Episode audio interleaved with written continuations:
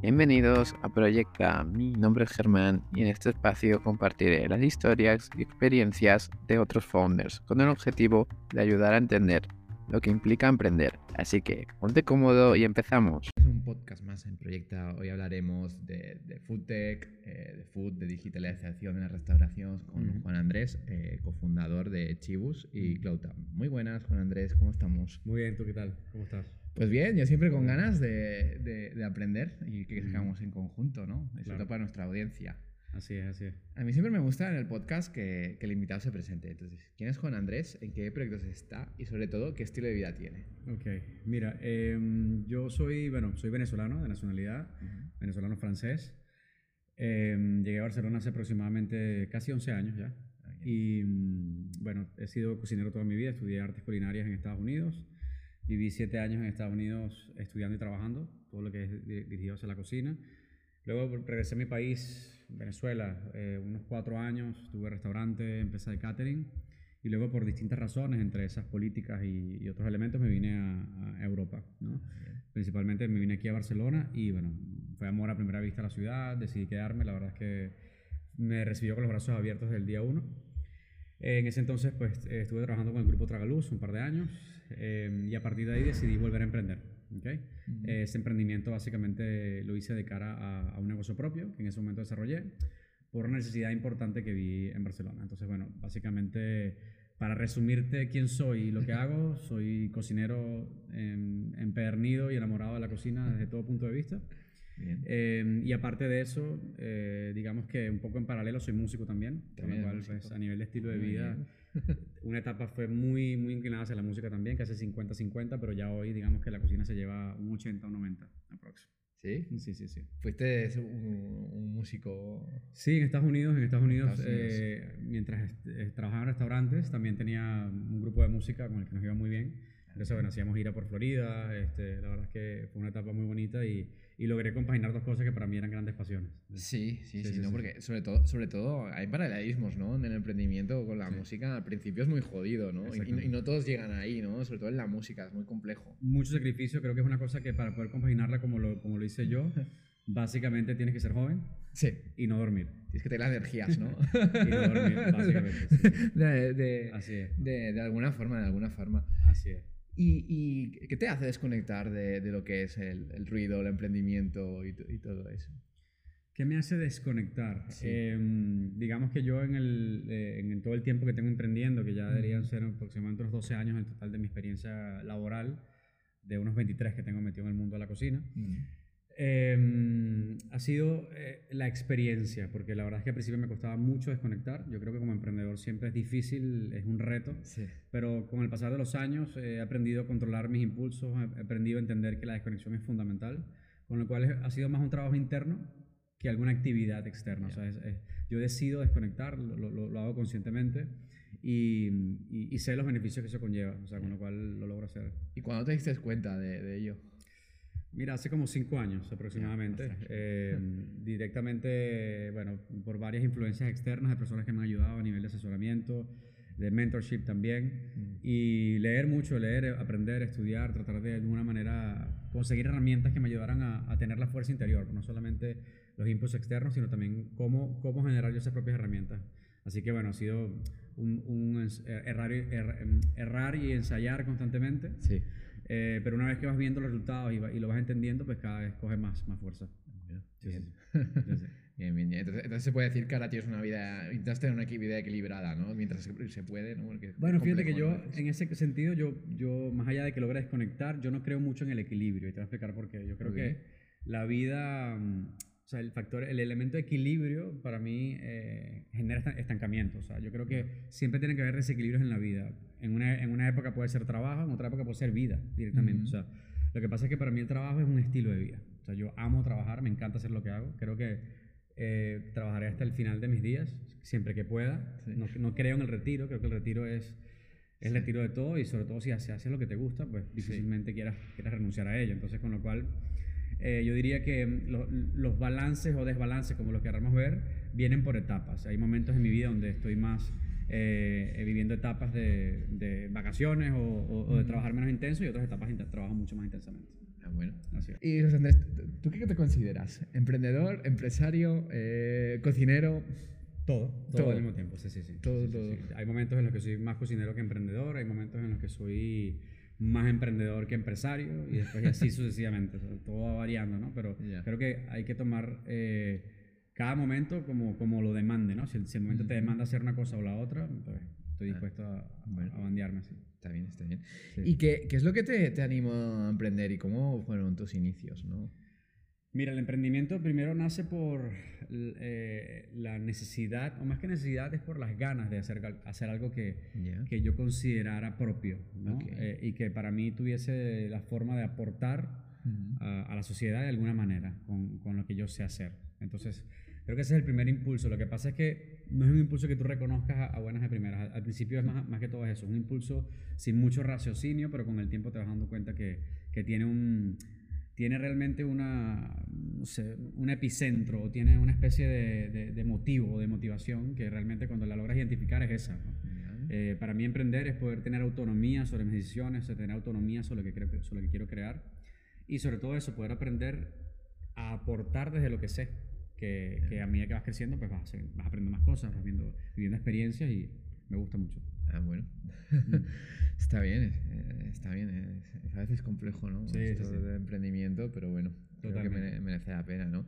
Pero yo, yo también creo que eh, tu vocación, ¿no? Tanto de músico como cocinero, siempre, siempre uno aspira, ¿no? Pues a tener un restaurante o lo que sea, ¿no? Así Entonces, también te viene de por ahí las ganas, de alguna forma. Totalmente, totalmente. Sí, es que ya, Totalmente, de ¿no? hecho, tener un grupo y, y tocar música es emprendimiento directamente. o sea Sí. que- sí, sí, desde temprana edad ya estaba metido en ese medio. Sí, sí, sí. Qué bien, qué bien. Y, y cuéntanos, ¿cómo, cómo fue tu, tu etapa en Estados Unidos? Mira, Estados Unidos fue una etapa magnífica. Eh, yo Ok. creo que yo me fui a Estados Unidos cuando tenía 18 años y yo creo que todo el mundo debería emigrar en algún punto de su vida. Eh, y si es a temprana edad, mejor, porque eso te construye una cantidad de valores eh, y creo que eso te, eso te, te enseña mucho, ¿no? Pasas situaciones complejas, difíciles, pero que van construyendo tu carácter, ¿no? Y tu personalidad. Entonces yo creo que al final es un tema de exponerte, cuando te expones y cuando vives experiencias como esas, ¿no? Aprendes de otra cultura, entiendes otras dinámicas, enriquece mucho tu crecimiento, tanto personal como profesional. Así que, bueno, mi vida en Estados Unidos fue llena de inputs por todos lados, eh, aprendizaje, eh, por primera vez ser realmente independiente a temprana edad, eh, que, bueno, que, que todas mis acciones tuviesen, entonces asumir la responsabilidad de todas mis acciones era fundamental y eso te enseña mucho, ¿no? Te enseña Claro. mucho a nivel de muchos aspectos. Sí, sobre todo en el camino de emprender, ¿no? Así es, así es. Y a nivel culinario y, y como Mm. emprendedor y empresario, Estados Unidos para mí es un país que tiene, donde hay mucho que aprender. O sea, yo creo que ellos tienen, más allá de las cosas negativas que uno pueda escuchar, creo que Estados Unidos, si algo tiene bueno, es su capacidad de, de generar contenido, de ser competitivos, Sí. de, de crecer. Eh, esa parte capitalista de, de generar ¿no? y de crear, creo que ellos la tienen muy marcada. Una de las cosas que yo me quedé en positivo. ¿Y se vive eso mientras, cuando vives ahí? A tope, sí, A a tope. tope, a tope. O sea, eh, en general la dinámica en Estados Unidos es súper agresiva y eso crea también en ti una personalidad mucho más eh, agresiva en cuanto a los, a los negocios, en cuanto a, a cómo, bueno, plantearte ante, ante la idea de ser emprendedor. Bien. Y, y de, de esa etapa te, te- vuelves a, a Venezuela, ¿no? Regreso a Venezuela, estoy cuatro años en ¿A Venezuela. emprender o...? Sí, sí, sí. Llegué estudiando clases de artes culinarias por dos años en una, en Ah, una academia. Y, mm, y en paralelo tuve una, una empresa de catering, hacíamos eventos, eh, bodas, matrimonios, todo lo que tiene que ver con feste- fe- festejos, cenas privadas para, para presidentes de empresas, General Motors, cosas de tipo, ¿no? Eh, teníamos como un apartado de chefs privados y luego eventos. Y em, tuve, tuve un restaurante pequeño también que complementaba esa, esa actividad. Ah, bueno, qué bien. ¿Y qué, qué, qué aprendiste de esta, de esta etapa, de, de- de los eventos? Mucho, aprendí a organizar, a organizar eventos grandes, aprendí a, mm, a gestionar clientes que tenían demandas importantes porque como Claro. puedes entender, cuando son eventos privados, son... Claro, para grandes empresas como General Motors. Exactamente. Tienes ejemplo, protocolos, ¿no? Protocolos, eh, una cantidad de elementos y cosas que seguir, cosas que Mm. tienes que garantizar, ¿no? Eh, aprendí a trabajar un tipo de estrés distinto al de un restaurante, porque el restaurante es un, es un- es un estrés inmediato, el, el evento es un estrés acumulado, ¿no? Es Sí. un evento, un estrés más amplio, ya que, bueno, eh, denota o exige días de trabajo, preparación y luego darle la cara al cliente en todo momento, ¿no? En un proceso largo y amplio. Pero te ayuda a entender un aspecto del mundo de la cocina totalmente distinto eh, y que también complementa mucho todo lo que he hecho en el resto de mi vida. O sea, al final ha sido muy interesante, con lo cual en ese aspecto fue muy, muy, muy chulo. ¿Y qué, qué recomendarías para, para la gestión del estrés? ¿Qué recomiendo para la gestión de estrés? Eh, bueno, para mí la clave es no ser reactivo, o sea, es tratar de ser más proactivo que reactivo. Nosotros como seres humanos somos muy, reaccionamos a las cosas que suceden, ¿no? Entonces cuando, cuando tú estás trabajando, tú estás en, en un constante, eh, una actitud al ataque, ¿no? Tú estás trabajando y estás emprendiendo y siempre estás pendiente de lo que pasa, eso genera un estrés que además es residual, ¿no? que se mantiene en ti, entonces hay que aprender a desconectar a través de la conciencia, o sea, yo trato de concientizar cada día eh, cada bloque de horas, cada cuatro horas, donde estoy, porque estoy ahí, respirar un poco. Si hay un momento muy importante de estrés, que siempre los hay, es tratar de cogerme un break de cinco minutos, aprender a respirar, a entender qué está pasando y a verlo desde un punto de vista proactivo, ¿no? Eh, qué decisiones que tengo que tomar, entender que las decisiones no siempre se pueden tomar a la ligera o no, se tienen que tomar rápido, al revés, tienes veces que pensarlas un poco. Y no sé, y en momentos extremos, meterte en un, en un, lavado y echarte un poco de agua fría en la cara, ¿no? Que ayuda, a, regular las palpitaciones. Sí sí sí, sí, es muy importante esto que, dices de, de, que si las cosas te acumulas, te estresas, es respirar cinco minutos, pensar, ¿no? Escuchar. Y, escuchar también y a partir de ahí ver qué hago, ¿no? y, si, estoy tomando bien, ¿no? La decisión. Y para mí es fundamental ejercicio, ejercicio y buena alimentación. O sea, yo creo que el ejercicio ayuda a desconectar y te obliga a generar una cantidad de endorfinas y cosas en el cuerpo que, que ayudan a que el cuerpo esté sano y que, y que puedas tomar decisiones y, recibir el estrés con, estando más preparado. Okay. Sí. Y luego de tu etapa de Venezuela ya, ya te vienes a, a, lo que es aquí Barcelona, ¿no? Sí. ¿Y, vas ya con la idea de emprender o, a ver qué pasaba? O... Totalmente, sí. Yo me vine con un plan bastante construido en mi cabeza. Ah, eh, yo me vine con la intención de trabajar un par de años, a entender el sistema y luego tratar de emprender algo. Lo que no sabía era qué. Okay. Cuando llegué aquí, pues mi, mis dos años de experiencia, tanto laborales como de vida aquí en Barcelona, me dieron muchos inputs. Yo estaba muy atento a lo que estaba pasando en la ciudad. Llegué a tener un blog personal en esa época donde ah, escribía mucho sobre mi experiencia en la ciudad, básicamente. Era más que un blog, era casi como un diario. Y, lo que hacía era caminar por la ciudad y mm, ir a comer a sitios y mm, hacer un ah, analizar el maridaje entre la, entre la comida que comía y la música que ponían en los sitios. O sea, siempre eso me fascinaba mucho, ¿no? Cómo marida la cocina y la, y la música. Entonces, bueno, ahí descubrí necesidades. Vi que en la ciudad no había, por ejemplo, una hamburguesería. En ese entonces había una sola marca de hamburguesas en la ciudad.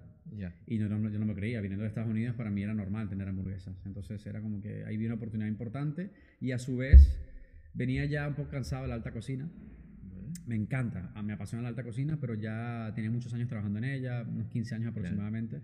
¿Y es rentable esto de la alta cocina? Porque se dice, se dice que no, pero... Depende, o sea, sí, sí, estamos hablando que, es más ego, ¿no? Del, del, chef. Sí, lo que pasa es que la alta cocina tiene varias capas, o sea, estamos, podemos hablar de alta cocina sin necesidad de entrar en tres Michelin. Estrellas Michelin y si quieres entrar en el mundo de las estrellas, ya ahí empiezas con este problema de rentabilidad Y, de, sostenibilidad del modelo. O sea, es, es de estrellas Michelin. Es curioso, ¿no? Sí, sí. es verdad que tuve la oportunidad de trabajar en algunos restaurantes con esas características, que ya te digo que para mí no, no representaban lo que, yo, lo que para mí es la cocina. La cocina para mí es cocinar sabroso y que la gente disfrute eh, y que pueda recordar lo que hago.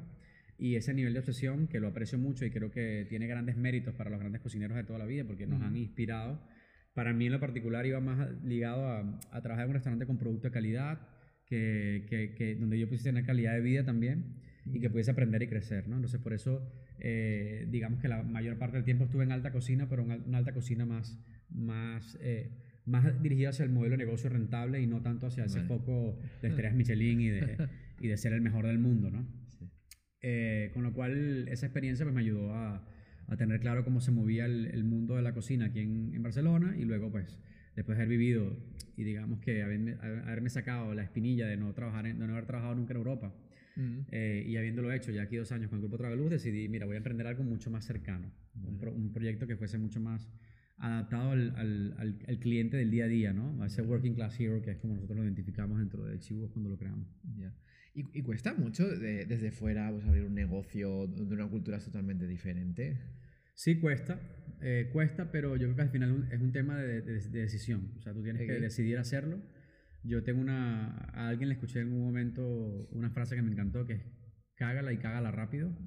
Porque para mí eso significa aprender y crecer. O sea, yo cuando veo gente que le cuesta mucho emprender, pero quiere hacerlo y se tarda dos, tres años, nunca lo logra, y todo se queda en ideas, me siento triste porque sé que em, no están creciendo y no, nunca van a crecer por, por, creer que hay que hacerlo bien desde el principio. Al contrario, tienes que hacerlo. Si te va bien, muy bien, tuviste suerte y todavía te diría que no sé si es tanto la suerte, sino más bien el, el, la no dicha de no aprender el fracaso, porque aprender el fracaso se, se, obtiene mucha información y se, y se, se, logran construir bases sólidas para luego tener eh, negocios y cosas que, que, tengan más longevidad. Con lo cual, pues emprender puede ser challenging y siempre lo es, y sobre todo si es en un país exterior más, pero si te preparas bien, eh, logras hacerlo con mucha más seguridad. Yo estuve dos años preparándome para eso, o sea, aprendiendo de la cultura local, entendiendo, adaptándome. Claro, pero eh, fue, más una adaptación, ¿no? De que quiero emprender, ¿no? Y, y, lo que tú decías, ¿no? Es más un, tema de adaptación. Así es, así es. ¿Y, cómo, ¿Y cómo surgió esto de, de Chivos? ¿Fue de este mercado o qué es lo que te decidió? bueno, básicamente, cuando vi esa necesidad aquí en la ciudad de, de no haber hamburgueserías, pues para mí estaba claro que eso tenía que venir. Además vi que esta, eh, Barcelona estaba en una situación donde, bueno, España en general, donde se abría mucho más al a la parte anglosajona, ¿no? Yo creo que históricamente España tenía como ese cierre hacia los conceptos americanos y, y en ese entonces empezaba a haber un poquito de apertura y lo, lo, vi como un momento de oportunidad y así lo aproveché. Entonces, bueno, eh, con un colega en ese momento, que en ese entonces era mi socio, pues eh, trabajábamos juntos en el grupo Tragaluz, eh, creamos un poco esta idea, la empezamos a conversar, nos entusiasmamos, con ella. Él era un aficionado a la cerveza artesanal ah, y me introdujo al mundo de la cerveza artesanal, yo no la conocía mucho. Y yo venía de la parte más culinaria americana, la tenía muy por la mano y para mí era clarísimo que la cerveza iba muy bien con una buena hamburguesa, un buen bocadillo norteamericano. Mm. Con lo cual ahí desarrollamos un poco la idea, nos entusiasmamos, estuvimos trabajándolo un año ah, entero. Hicimos un estudio de mercado, hicimos este, una evaluación del sector, eh, fuimos a Barcelona Activa, hicimos todos ah. los cursos y claves de Barcelona Activa y nos enteramos en ese momento de todo, nos preparamos muy bien y empezamos a buscar locales y cuando conseguimos un local que nos encajó en Gracia, decidimos lanzarnos al agua y, abrir el primer, el primer local, que bueno, fue un eh, rotundo éxito. Sí. Ah, qué bien.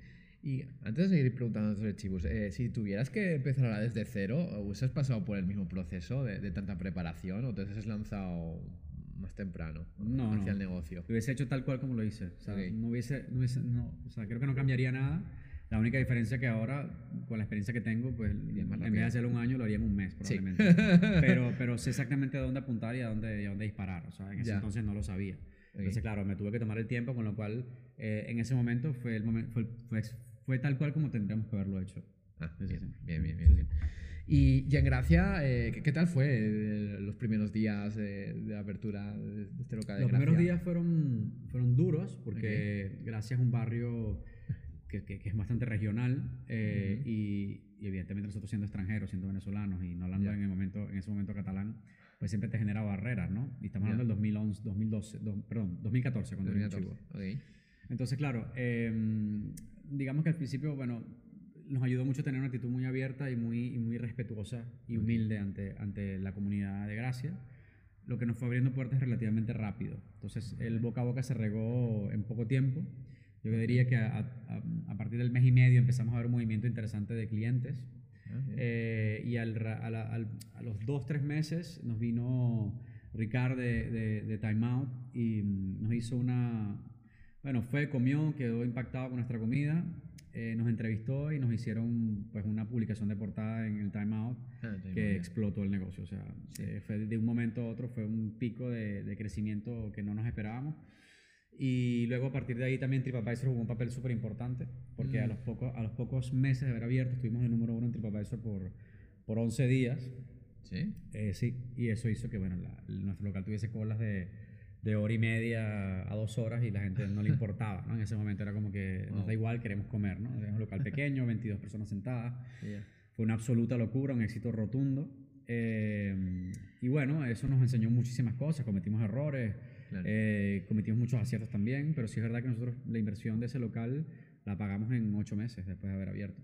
O sea, con lo cual en, hostelería es difícil ver eso, ¿no? sí, es difícil. bueno, en emprendimiento en general, no solo en hostelería. Exactamente. y a partir de ahí, pues ya nos, nos, aventuramos a abrir un segundo local en Raval. Ah, bien. O sea, que al año ya habríamos abierto, habíamos abierto el segundo local. Y, y, en conjunto con eso abrimos una cocina central para producir nuestro producto, estandarizar los procesos. Eh, y bueno, ya nos embarcamos un poco más en... Cuando dices central, la carne y todo eso. Hacíamos todas las preparaciones, todo. Pan, carne, salsas, hacíamos absolutamente todo. Ah, bien. Eh, desde una cocina central que manejábamos nosotros mismos también. Ah, sí, sí, sí. Y aún, así sigue, ¿no? Este, este sigue la cocina central, pero sí te debo reconocer que fue un, fue un elefante blanco por mucho tiempo. O sea, Fue un, fue un local que nos, que nos hizo dejar de ganar dinero porque la estructura era pesada, era costosa y para dos locales no, no digamos que no, no se justificaba. Ya, Entonces, claro, fuimos trabajando en crecer como, como concepto y en abrir chibús de distintas maneras, eh, abrir un tercer local, un cuarto local y así sucesivamente, pero ahí nos fuimos encontrando con otras, otros retos que tienen que ver más con cuando ya entras en un ámbito de restauración organizada y cuando no tienes ciertas experiencias o ciertas capacidades, pues bueno, empiezas a cometer errores, empiezas a ver que el crecimiento no es lo que tú pensabas, entonces hay muchas cosas que tienes que valorar. Entonces, claro, ahí digamos que tuvimos unos dos o tres años duros, difíciles de, de, entender, de aprender, de, de, bueno, de visualizar cuál era el futuro de la marca y hacia dónde queríamos ir con los recursos que teníamos. Bien, bien, bien. Y, al principio, eh, ¿la cartera era muy grande o, contrario, al contrario. La, nuestra carta siempre fueron cinco bocadillos solamente, eh, dos postres y dos entrantes. Y de resto cerveza. Eso era nuestra carta. Ahora digamos que es una carta más amplia, ahora sí tenemos un casi unos 18 ítems de carta aproximadamente, entre hamburguesas, bocadillos, postres, entrantes. Eh, y bueno, digamos que la hemos tenido que ampliar porque bueno, la gente siempre va buscando variedades de una forma u otra y estamos hablando que en ese entonces éramos dos o tres hamburgueserías en la ciudad, hoy por hoy, no sé, seremos 100. ¿100 hamburgueserías tenéis? no, en Barcelona, digo, que competencia, a nivel de competencia. Ah, competencia, vale, vale, vale. Sí, sí, sí. Ya, ya, está bien. ¿Y cuál, cuál es vuestro producto estrella?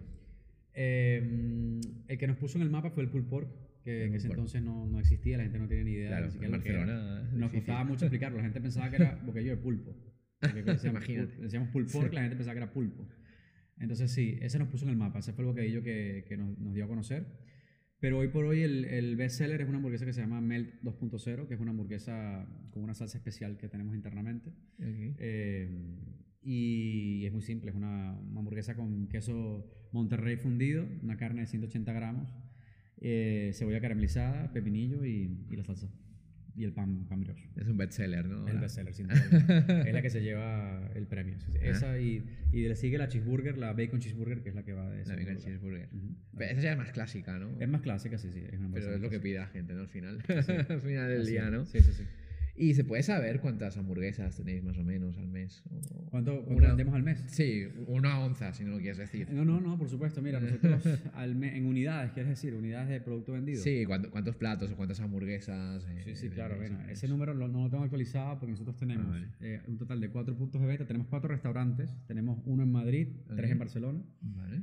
Eh, pero luego por Cloudtown, y ya después te puedo explicar un poco más qué es Cloudtown, sí, eh, que es mi otra empresa. Eh, Cloudtown tenemos 35 puntos de venta en España, okay. eh, solo, solo en delivery. Okay. Entonces, claro, en total de ventas mensuales, yo calculo que debemos estar sobre los 600 diarios promedio. O sea, que estamos hablando de... ¿Por punto o por todos los puntos? Eh, todos los puntos, todos, los puntos, o sea, en, total. 600 hamburguesas. Ah, sí, sí, bocadillos, hamburguesas, slash, o sea, sí, que estaríamos hablando de... Claro, ese, ese, ese, número no lo tengo todavía rectificado porque esto va variando constantemente, sobre todo por el crecimiento de CloudTown. Em, pero yo te diría que si estamos hablando de unos 600 promedio al día, eh, en total, pues mira, si multiplicas por 30, 30 días a la semana, hay sus picos evidentemente, pues bueno, estamos hablando de... la media más o menos. Sí, 12, 18 mil bocadillos, hamburguesas al mes aproximadamente. No, nada mal, ¿no? No, no, nada mal. Sí, sí, sí, sí, La verdad es que contentos y la verdad que creciendo, creciendo. Bueno, está bien, está bien. ¿Y, cómo, ¿Y cómo fue la apertura de otra ciudad, no? Porque, porque en otra ciudad, Madrid es, un rollo diferente, ¿no? Totalmente. Nosotros hemos abierto, también abrimos en Valencia, pero cerramos el año pasado. Nosotros abrimos en Valencia vale. eh, y al mes empezó la pandemia, justamente de abril. Entonces, claro, eso, eso nos dio un tiro en el ala, como decimos nosotros, y se comió para subsistir se comió el presupuesto que teníamos para hacer marketing, posicionar la marca en los primeros seis meses de vida. Nosotros abrimos, el primer mes fue un éxito total, de hecho superamos las expectativas, pero luego vino el COVID, tuvimos que cerrar y a partir de ahí, bueno, todo se vino en picada. Logramos estar abiertos dos años, pero al final en ese entonces hubo hamburgueserías que se funcionaron muy bien en la ciudad, se comieron mucho la, la, la, oferta y la demanda y bueno, al final nos, nos tocó cerrar y asumir que, que, fue una ciudad que no, no logramos conquistar como pensábamos, ¿no? Entonces, bueno, pero fue un gran aprendizaje también, porque también fue un modelo de franquicia que queríamos testear, ah.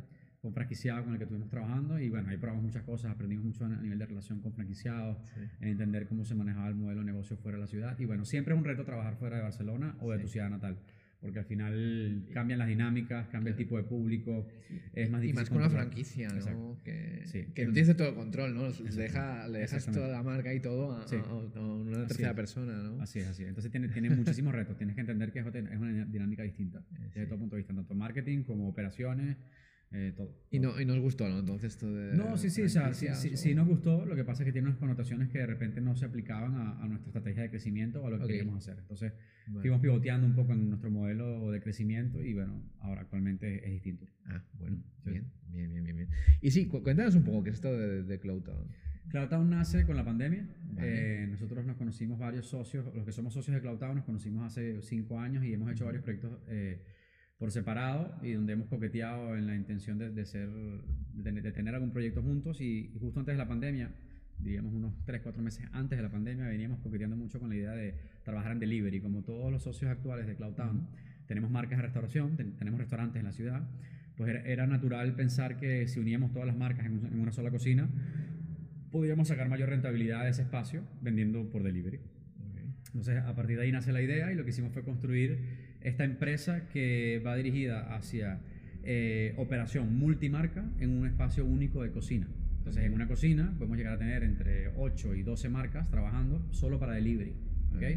Lo que no es una dark kitchen porque lo que hacemos es tener un restaurante clásico. Tenemos un restaurante, por ejemplo, tú puedes entrar a un chibúos y cuando Vale. entras a chibúos, estás comiendo las hamburguesas de chibúos, pero atrás en la cocina tienes 10 marcas trabajando para Vale. delivery. ¿ok? Entonces lo que hacemos es optimizar el, el- espacio de trabajo al 100%. ¿Son marcas propias o...? Marcas propias y en algunos casos tenemos marcas de terceros. Alguna marca que algún tercero dueño de esa marca nos la cede a modo franquicia digital y nosotros la trabajamos internamente. Ah, bueno, bien. Y ese es el modelo de crecimiento que tenemos ahora. sí. Y con tantas marcas uno va probando, ¿no? Sí. Qué es lo que funciona y, Sí, sí. y qué es lo no, no. Tenéis un- prácticamente un hub, ¿no? De alguna forma. Nosotros tenemos eh, siete locales eh, entre Barcelona y Madrid, eh, locales físicos donde son restaurantes básicamente, Mm. y ahí nosotros los llamamos internamente laboratorios. Entonces nosotros eh, vamos creando contenido, vamos creando marcas, eh, aparte de las marcas que ya tienen vida, pues no tenemos marcas que tienen más de cuatro años en la ciudad, lo que pasa es que hay marcas nuevas también dentro del portafolio. Entonces lo que hacemos es ponerlas a trabajar, testeamos que funcionen correctamente, que tienen una aceptación por parte del cliente correcta, que, que, bueno, que cumplen todos esos KPIs internos y una Ya. vez que la tenemos lista, entonces la ponemos a disposición para, para terceros. O sea, va- vais probando, tenéis como una estructura, ¿no? Sí. Para ir probando y si ves que jala y si, si no, otra cosa, ¿no? Exactamente, así ¿Y es. qué, y, qué, y qué marcas están funcionando, pues, ahora? Tenemos un portafolio de aproximadamente unas 18 marcas en total, eh, de las cuales digamos que el, el top ventas la llevan 6 marcas. Eh, entre esas está Chibúos, Milanesa House, eh, Dos Coyotes, que es una marca, es la primera birrería que, que, que, que en España la abrimos hace dos años, hace, mentira, hace poco más, hace casi tres años. Eh, tenemos eh, Bam Bam Chicken, eh, Bam, eh, Bam Bam Chicken Bar, que es, es un pollo frito, que es de la, marca, de la gente de Bam Bam, de los eventos. Eh, tenemos una, una marca que se llama Koreans Do It Better, que es una marca de pollo frito coreano. Y eh, Deep Pizza, que es una marca de pizzas estilo Detroit, que son deep dish, son pizzas eh, grandes y gruesas Ya. y cuadradas. Ujú. Y esas son las que están... Esas son las que más venden de momento. Vale. Y ahora, en- entre, las, entre las marcas afiliadas, tenemos una marca que hicimos en colaboración con, con Eura, Ah. eh, que se llama Dirty Joe's o Dirty Joe's. Es básicamente una, una, una marca de 100% vegana con Vale. producto Eura, eh, que está yendo muy bien también, está entre el top 7 de, de marcas de CloudDown.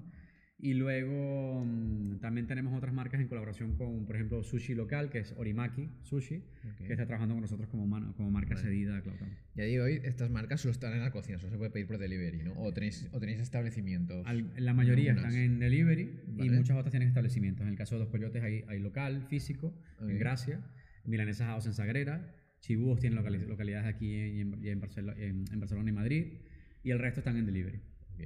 Sí, sí. ¿Y que, que está funcionando más? eh, ¿Que la gente vaya a los, a los restaurantes o, el delivery? Nosotros como modelo de negocio, eh, en- den- dentro de CloudTown, nos- nos- prim- los primeros dos años de, de- de empresa nos, nos focalizamos absolutamente en, en delivery, con lo cual nuestra Ok. venta mayormente es delivery, sobre todo porque tenemos muchos puntos de venta enfocados a delivery solamente, que son los que te comentaba, que son los partners digitales. Entonces, con lo cual yo te diría que ahorita mismo estamos a un 70-30, 70 delivery, 30 local físico. Ah, bien, bien. Sí. ¿Y, y sale a cuenta esto del delivery con los márgenes? Porque sí- sí que, o sea, o sea, pues, es, es un tema, ¿no? Que he hablado con otros y que, que a veces es un poco Sí, sí, delicado, es- ¿no? Es delicado. Absolutamente. Lo que pasa es que tienes que saber muy bien los business económicos. O sea, tú tienes que entender Ya. muy bien dónde están los bullet points, dónde están los momentos o, o esos puntos que nosotros llamamos que, que mueven la aguja, ¿no? O sea, están en la relación con el marketplace, o sea, con llámese Globo llámese Uber, Mm. están en la relación con el proveedor, la capilaridad, están en los escandallos de tus controles, o sea, nosotros tenemos un centro de control, nosotros tenemos básicamente, eh, en lo que nos especializamos es entender y analizar cómo funcionan las marcas, cómo hacer el marketing in-app, porque no tiene nada que ver el marketing que tú haces tradicionalmente en un restaurante con el que haces una, en una aplicación de delivery. Entonces, bueno, tienes que entender cómo funciona el mundo promocional, cómo, cómo alterar precios. Nosotros trabajamos con precios dinámicos, entonces nosotros cambiamos los precios semanalmente. Ya. Su- los subimos o los bajamos, o sea, no solamente, o sea, es un tema de dinamismo de precios. Como, como los que- hoteles con habitaciones, ¿no? Exactamente, y eso es una cosa que viene, viene en tendencia y en hostelería la vas a ver en los próximos años, que seguramente se, se va a instaurar como una dinámica normal. Sí. Eh, seguramente vas a ver restaurantes que un fin de semana te van a cobrar más caro por una hamburguesa que un martes, que un martes mediodía. Interesante. Entonces, sí, es interesante y yo creo que es lo natural. Piensa que el restaurante siempre ha estado en el medio entre el proveedor y el, y el consumidor final, con lo cual el restaurante nunca ha tenido margen de juego, siempre se tiene que Vale. adaptar a los precios que el proveedor da y al precio que le exige el, el consumidor, ¿no? Y ahora yo creo que eso va a empezar a cambiar un poco. Pero para jugar a esta liga hay que tener buen equipo, ¿no? Y equipo, y grande, herramientas. ¿no? Equipo y herramientas. Y herramientas, ¿no? Tienes que ser capaz de, de analizar la data correctamente, porque tú puedes tener un programa que te dé muchos datos, pero de ahí a analizarla correctamente hay un trecho gigantesco. Sí, sí, sí. Que no, no estará al alcance de, de- No, de la digamos, gente, ¿no? eso es parte del valor añadido que nosotros tenemos como empresa. O sea, Ok. tú, ¿qué, qué ofrecemos nosotros? No solamente ofrecemos las marcas, en el caso de CloudTown, nosotros ofrecemos las marcas, pero también tenemos todo un departamento y un equipo de trabajo que detrás está analizando datos, que está viendo cuáles son las mejores vías para rentabilizar mejor o crear eh, canales de venta que, que, que agreguen y que aporten, ¿no? Y en un futuro daréis ese servicio si, Sí. os, si os hacéis hay líderes del mercado en, en- en todas estas tendencias. Bueno, nosotros en- actualmente con este modelo somos líderes en España. Nosotros Mm. Tenemos más de 100 partners en toda España. Ok. Eh, y actualmente estamos ya entrando a, a París, a Francia. O sea, nosotros empezamos en Francia hace ya varias semanas. Eh, ya tenemos unos cuantos partners allá. Y, y bueno, es un modelo que tiene una escal- escalabilidad brutal porque al final no- nadie invierte. O sea, no invertimos nosotros, no invierte el partner. O sea, hay cero inversión, no hay CAPEX. Ya. Entonces, al no haber inversión, eh, tú puedes entrar rápidamente, tienes que ser muy agresivo con el control de calidad, con el seguimiento al partner, y digamos, nuestra inversión viene de parte de tener un equipo potente que nos ayude a hacerle seguimiento a ese partner, a hacer formación y a, y a ser capaces de manejar eso- esas herramientas tecnológicas. ¿Y todo este modelo eh, funciona? ¿Sí? Absolutamente, sí, sí, sin duda alguna. O sea, nosotros, de hecho, Mm. eh, CloudTown es rentable desde diciembre. Nosotros logramos ser ya, entramos en break-even en diciembre. Y actualmente estamos empezando a generar rentabilidad ya, o sea, empezamos a generar vida positivo. Hemos levantado una sola ronda, levantamos una ronda hace casi dos años ya, hace año y medio, Bien. una ronda de 2.3 millones y este año ya estamos preparando una segunda. Eh, sin embargo, bueno, no es, una, no es un requerimiento absoluto, sabemos que como empresa ya al estar rentables y empezar a generar Claro. Podemos tirar adelante eh, con nuestros propios recursos. Lo que pasa es que, bueno, el mercado te exige ir rápido a veces con ciertos modelos. Y quieres crecer, ¿no? Eso, tienes que crecer, captar mercado, pero lo importante es que eh, eh, operativamente hablando estamos logrando controlar muy bien el borderline y trabajarlo agresivamente y siendo capaces de, de- de tener una base sólida. pues. Bueno, bien. Sí, sí, bien, sí. Fel- Felicidades. Gracias, gracias. ya vayamos a momentos, Andrés. ¿Cuál ha sido tu mayor momento de, de incertidumbre?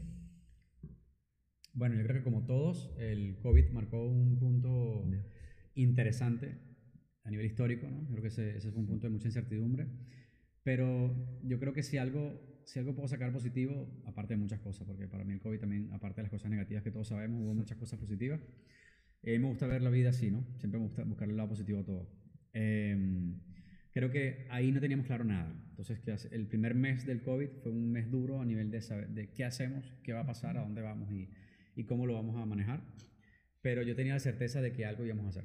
Entonces, claro, en la preparación previa al COVID, preparación de vida, preparación de, de saber aprovechar las oportunidades, creo que sin duda alguna ayudó en ese sentido. Y además tú piensas que yo vengo de un país, de Venezuela, donde la incertidumbre era Sí, el día a día, sí, sí, ¿no? y donde hemos llegado a tener un 3.000% de inflación, Ya. con lo cual eh, veníamos un poco preparados. Pero sí, ese fue un momento duro. Y, y yo creo que aparte de eso, eh, que fue un, momento de incertidumbre tanto personal como empresarial. Ya. En la vida he tenido varios que, que digamos, han sido importantes, ¿no? Eh, a nivel personal y a nivel laboral. Yo creo que, sobre todo en, en el ámbito laboral, eh, puntos donde económicamente crees que no llegas y que probablemente vas a tener que tirar la toalla Ya. y que al final de todo terminas viendo la luz del- del- al final del túnel a través de la constancia y la perseverancia, ¿no? Y de saber manejar tus emociones Sí. en los momentos donde, bueno, son críticos eh, eh, las situaciones que se te presentan y, Sí. y una cantidad de elementos, ¿no? Bueno, al final, si no tú lo haces tú, ¿no? ¿Quién va a tirar por ti, no? Exactamente, exactamente. Y que, y que creo que por más que suene cliché, es importante saber que eso siempre está ahí. O sea, el, momento de incertidumbre, de estrés y de querer que no lo vas a lograr, nos pasa a todos. Sí. Y seguramente le pasará al que hoy ha tenido más éxito en la vida Sí, sí, y le pasará al que no lo ha logrado tan bien y no lo ha logrado controlar. Y hablando de, de éxito, ¿cuál ha sido tu mayor momento de más felicidad entre tus negocios o que has sentido, guau, aquí, aquí la, la he petado bien? Mira, han sido varios. Ah, eh, con Cloudtown actualmente hemos sentido en varios momentos eh, mucho, mucha emoción por lograr unos hitos importantes. Por el, break-even de diciembre para nosotros fue un hito que lo veíamos lejos y complicado por todos los, retos de este tipo de negocio en el que estamos. Y eso fue un- un- una gran felicidad. Levantar una ronda de inversión ha sido también brutal, pero creo que a nivel, a nivel emocional eh, uno de los momentos donde he sentido mayor felicidad ha sido justamente cuando abrí ese primer local de Chivos en Gracia y a los tres meses vimos el éxito que, que habíamos logrado obtener eh, tan rotundo en un momento tan, tan clave como, como fue el 2014 para nosotros. Qué bien, Sí, sí. qué bueno. Y volviendo a restaurantes, eh, la experiencia hoy en día es, es algo im- importante, ¿no? No ya solo de, de ir a- a- al punto, ¿no? Del restaurante y todo eso, ¿no? Sino ahora en el delivery y en el packaging, ¿no? Sí. Y de las formas que tienen y todo eso. Eh, ¿qué- ¿Nos puedes dar ahí algunos consejos? Eh, la experiencia es fundamental desde todo tipo, de- desde punto, todo punto de vista. Eh, en un restaurante, el servicio, lo que tiene que ver con la calidad del producto, la ambientación, la música, o sea, creo que es un 360 que es fundamental y que tú como restaurador tienes que tener en cuenta, tienes que aprender a trabajar. Y ojo, desde Chibus no siempre lo logramos, pero trabajamos siempre en mejorarlo y en, y en construir valor desde ese punto de vista, ¿no? Y luego, eh, a, a nivel de delivery, por supuesto, o sea, ahí la experiencia va más aunada a cómo logras tú acortar tus tiempos de cocción y de preparación para que el cliente pueda recibir su producto lo más rápido posible, pero ahí tienes una desconexión cuando ya trabajas con un marketplace. Al final terminas dependiendo del marketplace para que llegue al punto de, de- de entrega lo más rápido posible y bien, ¿no? Sí, claro, es, es lo que te voy a decir, ¿no? Que no te llegue la hamburguesa. Exacto. eh, Pero bueno, eso, son ¿no? cosas que a veces se salen de tu control, con lo cual ahí tienes que aprender a lidiar con eso. Entonces tienes que construir desde tu, desde tu, desde tu punto o desde tu círculo de influencia, que es lo que puedes tocar, Ujú. eh, bueno, construir cosas y herramientas y, y- y elementos que te ayuden a mantener eso lo, lo más seguro posible hasta que le llegue al cliente, ¿no? Y que además que cuando, cuando el cliente lo reciba, se lleve una buena experiencia con, con la marca, con el packaging, eh, cuando abre el producto, que le llegue caliente, que, que, que, que sea igual a lo que esperaba o que incluso supere sus expectativas, ¿no? Y que no siempre es fácil, porque No, al final el, no, no. el packaging es un reto absoluto, o sea, es una Sí. cosa que está viva y que no siempre consigues las mejores opciones para todo lo que quieres hacer. Sí, ya, ya a veces no depende de ti, ¿no? A lo mejor el repartidor. Se tarda y te, y te llega frío y no tiene la experiencia. O, o ¿no? mandas una pizza y el repartidor te la pone de lado en el bolso y cuando llega el cliente Ay, el queso ya. está abajo. Nos ha pasado. Ha pasado, ¿no? veces. Sí, sí, sí, sí, sí, bueno, uno, uno cuando tiene tantos, tantos pedidos, ¿no? Al final ti- tiene que pasar estas cosas, ¿no? Pasan, pasan, y lo importante es que tú aprendas a, a- a manejarlas, lo aprendas a manejar, pero desde, Claro. no desde la frustración, sino desde la proactividad, como te decía antes. O sea, ¿cómo haces tú para que cuando eso pase, bueno, ir rápido a solventar al cliente la Ya. situación y tratar de darle la cara lo más rápido posible y por otro lado trabajar en que eso no vuelva a suceder. Ya. Sí, lo menos posible. Porque es difícil, ¿eh? Es complicado. Se, se- se dice muy fácil, pero, pero qué difícil No, a no, la es es es y, hablemos de futuro. ¿Dónde ves, eh, ¿dónde ves la, la compañía dentro de 10 años? Tanto Chiburros como, Como Cloudtown. Como Cloudtown. Eh, a Cloudtown eh, directamente la, la vemos como líder en Europa en lo que Ok. hacemos, ese es nuestro objetivo. Ok. eh, en cuanto a restauración digital y, y aquí nosotros tenemos varios modelos, el modelo híbrido y modelo, eh, modelo full híbrido, que es un modelo donde ya trabajamos con el panel completo, desde el front de su restaurante hasta el back, Ujú. trabajando marcas para delivery. Y en cuanto a Chibús, eh, lo vemos un poco en paralelo con eso. O sea, Chibús creo que ha sido una marca que actualmente representa el 42% de las ventas de Cloudtown, con lo cual es una marca que va creciendo en paralelo con, con Habéis experimentado mucho, ¿no? Sí, sí, sí, Entonces, muchísimo. Hemos cometido muchos errores y, y- y hemos aprendido de ellos y hemos regresado y hemos reparado y hemos vuelto a avanzar. ¿no? Ya. Eh, así que bueno, yo creo que de aquí a 10 años, a ver, 10 años es mucho tiempo Sí. y la verdad es que yo creo que hoy por hoy si algo me ha dejado la dinámica en la que vivimos ahora es que planificar más de un año es, es complicado. Sí.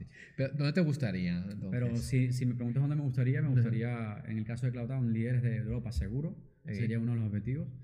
Y en el caso de Chibús, eh, quizás no tan agresivo, porque creo que nosotros como empresa somos una empresa muy familiar, Ah, con lo cual, vale. con que tengamos la rentabilidad que tenemos hoy, que está sobre el 15%, y con que tengamos algunos puntos más de venta y que CloudTown Vale. genere unos, unos ingresos adicionales y nos ayude a mantenernos como empresa, O sea, vais con la calma, ¿no? El crecimiento de, de en, no- sí. no- no- En Chibú sí vamos con la calma y es más un tema de generar base, de construir elementos que nos permitan ser estables eh, y, que, y que por supuesto bueno, que generen rentabilidad y bueno, Claro. quizás de aquí a allá. Y aquí el reto está en cómo ir evolucionando y cómo ir adaptándonos al, al tiempo, no solamente... ¿Ya, os veis fuera de, de, de, de España con Chibú?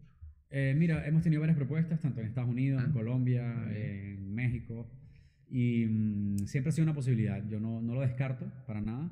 Sin embargo, no está entre nuestras prioridades. O sea, que si saliera la oportunidad, igual lo podemos considerar. Nos han hecho propuestas también para Abu Dhabi, para Dubai.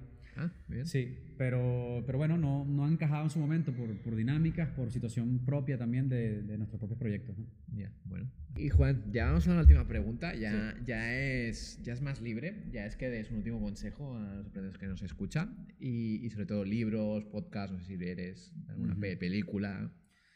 Mira, eh, podcast, escucho algunos que, que son, son sobre todo eh, de afuera, no son de España. Ok. Eh, que se llama Food on Demand, que escucho muchísimo, que es, es un podcast de, de todo lo que tiene que ver con el mundo del delivery. Eh, me, gusta, me gusta mucho escuchar y ponerme al día a través de ese podcast. Eh, libros. Mm. Hay un libro en particular que es un clásico de liderazgo que yo le recomiendo a todo el que puedo, que se llama Los siete hábitos de la gente altamente efectiva, de Stephen Ya, Covey. Stephen Covey.